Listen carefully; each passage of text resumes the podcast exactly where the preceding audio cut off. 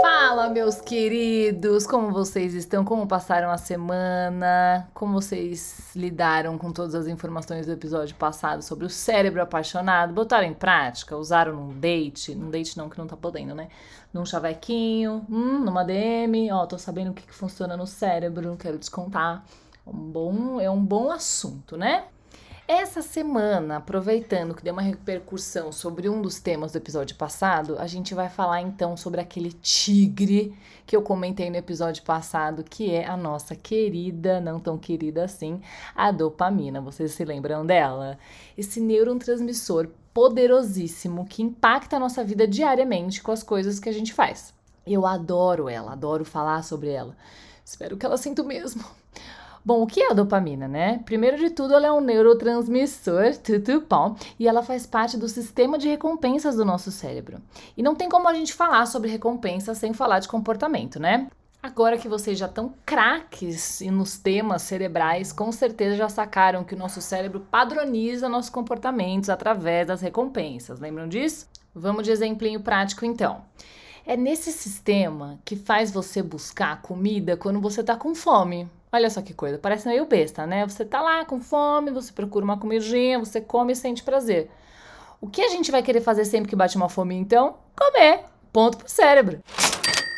Parece muito óbvio pra gente, né? Tô com fome, vou procurar comer, é óbvio. Mas se eu te contar o tanto de reações químicas e elétricas que tem que acontecer no nosso cérebro para isso acontecer, meu filho do céu, é trampo, hein? E de novo e para sempre, como tudo que vem no pacote ser humano, é uma substância importantíssima para nossa sobrevivência e perduração da espécie aqui na Terra. Pensando nisso, toda vez que a gente realizar alguma atividade ligada a esse propósito de ficar vivo, né, a gente é recompensado. Então, se alimentando de alguma coisa, se alimentando de alguém, se é que você me entende. Quando ganhamos uma competição, que antigamente eram as lutas por território, né, agora de repente é um soquinho na cara para fazer o fortão na balada. Quando a gente interage, quando a gente é querido pelas pessoas, entendeu? Tudo isso dá aquele boost na nossa dopamina. Agora vamos dar uma filosofadinha básica, tá? Fecha os olhos, zoeira. Olha aí em volta de você e pensa nas coisas que você consegue alcançar na distância dos seus braços. Você não tem que fazer muito esforço, sabe? Isso tudo aí que é alcançável. Agora, pensa ou tenta enxergar alguma coisa que está longe, qualquer coisa que esteja fora aí desse seu espaço pessoal. Você vai precisar de um pouco mais de esforço para pegar, não é? Pode ser pouco esforço, então, sei lá, um copo de água que tá na cozinha, você tá na sala, ou muito esforço, tipo aquele cantor que você ama, que você deu a volta ao mundo praticamente para assistir a turnê toda, gastou todo o seu dinheiro, ainda sentou num lugar péssimo, e ele nunca vai saber que você existe, mas estamos aí, seguimos ouvindo todas as músicas, todos os CDs, e esperando essa pandemia acabar para depois poder ir em todos os shows, mas você vai continuar anônima para ele, porque ele nunca olha para direita do palco, né, senhor John Mayer? Continuando. Viram como pode variar a necessidade do esforço para alcançar aquilo que a gente deseja? Mas o relacionamento com esse cantor aí, que pode ser qualquer um que você quiser, e o copo de água tem uma característica em comum: eles estão no futuro. Eles não estão aqui agora. Então, por isso, eles não são reais. Eles são extremamente abstratos. Parece que eu fumei alguma coisa. Eu sei, eu juro que não, pai. Eu juro que não. Vambora. Então, quando a gente olha e busca algo que está fora desse nosso espaço pessoal, que está no imaginário, no abstrato, os nossos pensamentos são coordenados pela nossa querida dopa, Mina. Eu sou íntima dela, chamo de dopa às vezes, tá tudo certo. Aí agora eu tenho certeza que vocês estão. Ah, Luísa, Luísa, então a gente pode dizer que a dopamina é uma reação química do desejo? Sim, meu bebê, é exatamente isso. Aí vocês vêm de novo. Mas e o prazer, Luísa? Não tem nada a ver com o prazer? Calma, vamos falar sobre isso. Olha que interessante um estudo que fizeram. Fizeram, não sei quem são essas pessoas, mas eu adoro elas. Eles começaram a depositar uma comidinha bem gostosinha para um ratinho várias vezes no dia. E observando o cérebro desse ratinho, foi possível ver os picos de dopamina que apareciam nele. Delicinha, né? Mas o que eles ficaram muito surpresos em ver, quando fizeram esse experimento a médio e longo prazo, foi que dias depois de depositar a comidinha, sempre do mesmo jeito, no mesmo horário, as moléculas de dopamina não apareceram mais. Mano, não te lembra alguém? Não parece você depois de conquistar a mina mais interessante do rolê e depois perdeu a graça? Ou depois de comer aqueles 3 quilos de sorvete, aí passa duas horas você já tá, hum, queria tanto um docinho. Bizarro, né? Mas fica melhor. A resposta do prazer no ratinho em comer continuava igual, mas a resposta dopaminérgica sumiu. Por quê? Porque se a gente sempre ouve dizer que a dopamina é a molécula do prazer? Plot twist! A dopamina não é a molécula do prazer, a dopamina é a molécula da novidade.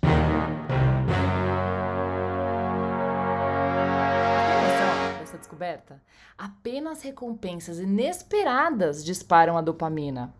O ser humano, nós no caso, adoramos fazer planos, adoramos pensar no futuro, planejar uma viagem, adoramos ter ideias, né? Nossa, no que vem irei fazer mas assim que aquilo que desejamos se torna o que temos, a dopamina desaparece.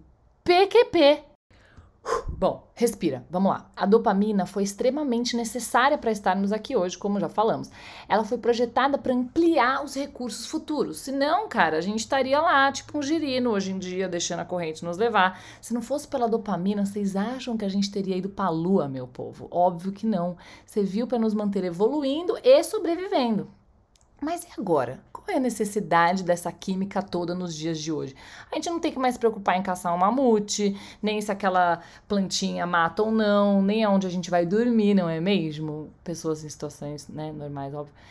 Gente, até se a gente quiser procriar, entre aspas, agora nesse segundo, já daria para dar um jeitinho num clique, sejamos honestos ou numa curtida.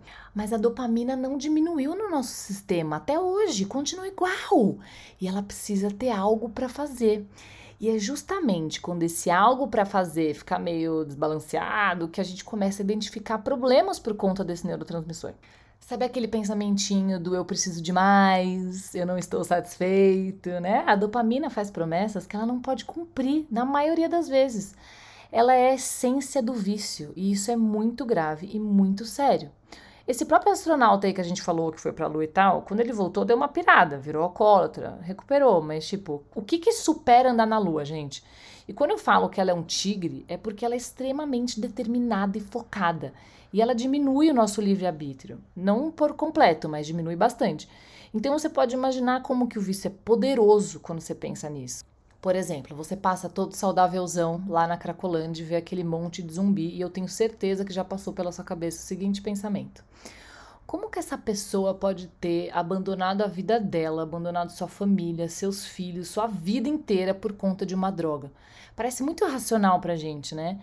Mas na realidade, por dentro, pensando em todo esse funcionamento químico do nosso cérebro, é extremamente lógico. Esses caminhos neurológicos foram feitos para nossa sobrevivência e a droga vem e alimenta isso de uma forma sobre-humana. É um míssil guiado que causa mais estímulo de dopamina do que qualquer outro estímulo natural. Você acha que o amor de um filho é mais poderoso que o vício em crack ou qualquer outra droga? Eu te digo agora que não é.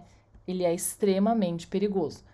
Nosso cérebro prioriza e classifica os nossos comportamentos pelo quanto de dopamina eles produzem. Então é óbvio que a droga vai ganhar e sempre ganhará. Por isso é um esforço diário as pessoas que conseguiram ficar sóbrias se manterem sóbrias.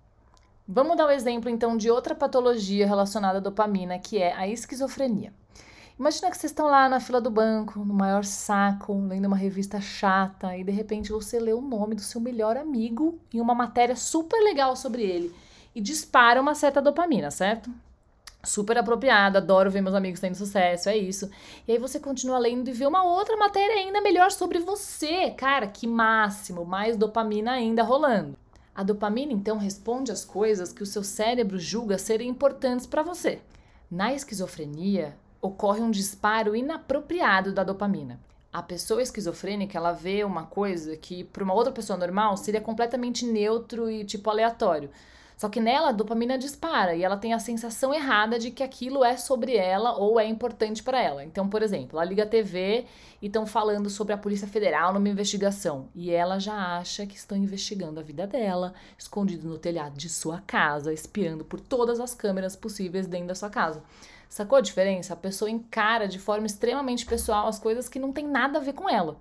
Deve ser um inferno na Terra. Bom, vamos dar uma resumida aqui em tudo. A gente sabe que a dopamina foi feita para ampliar recursos futuros e é extremamente poderosa, certo? Certo. Então nós somos amaldiçoados para correr atrás das coisas e assim que a gente consegue, a gente liga um grande dane-se. Que palhaçada é essa? Não tá? Calma, não é bem assim. Nós precisamos virar essa chave. A gente precisa escolher sair desse ciclo de futuro e entrar para o ciclo do aqui e agora, do presente. Por isso, esses exercícios de gratidão diária e tal, é real oficial, gente, que funciona. Existem outros neurotransmissores que são ativados com esses exercícios que nos ajudam a manter uma certa constância na nossa vida. Mas aí varia de pessoa para pessoa. Quem consegue, por exemplo, ficar num relacionamento monogâmico funciona diferentemente de quem não consegue, e isso está ligado a um fator genético também. A dificuldade aqui é transformar um relacionamento de paixão, que é o que a gente conversou no episódio passado, para um relacionamento de companhia, de longo prazo. Mas é preciso tentar mudar esse padrão, precisa de esforço e consciência. Vocês estão percebendo que a consciência é a chave para muita cura e evolução?